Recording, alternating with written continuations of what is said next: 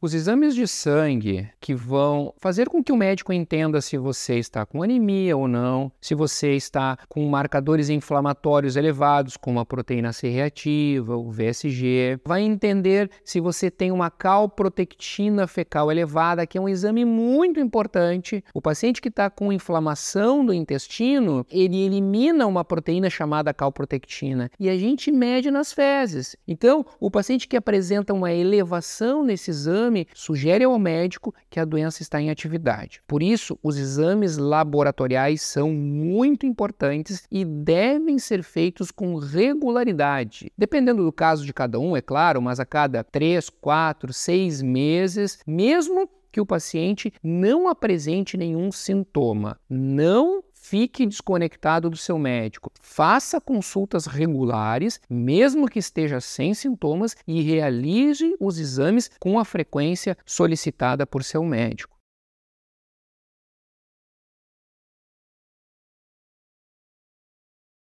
Primeira questão é como tu está se sentindo. Está te sentindo bem? Não tem dor abdominal? Não tem diarreia?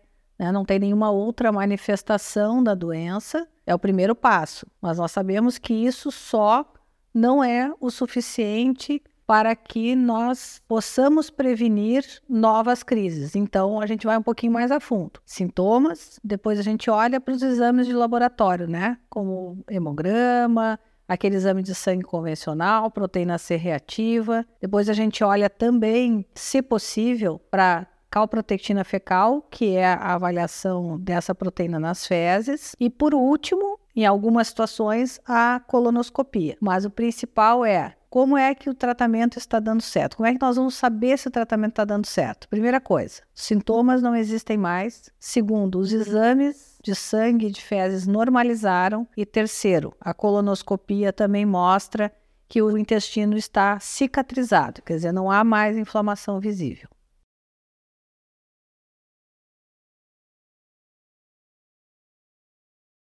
Se você está sendo visto pelo seu médico assistente um longo período já, o seu médico muito provavelmente terá todos os seus exames catalogados no prontuário. Então, é importante que nesta consulta você traga os seus últimos exames solicitados pelo médico na última consulta. Estes exames vão possibilitar que o médico entenda se as coisas estão indo bem ou se ele precisa mudar alguma coisa. Por outro lado, se você está trocando de médico ou está indo em outro serviço, onde vai ser é, assistido por um outro médico, é importante que você traga os exames iniciais. Sempre frisamos que o primeiro exame, a primeira colonoscopia, a primeira enterotomografia, antes do paciente ter iniciado o tratamento, são exames extremamente importantes para que nós possamos entender o segmento. Com isso, vai trocar de médico, vai em outro serviço, leva todos os exames. É mais fácil fácil o médico dizer esse eu não preciso do que ficar faltando um exame que vai ser muito relevante para o seu tratamento.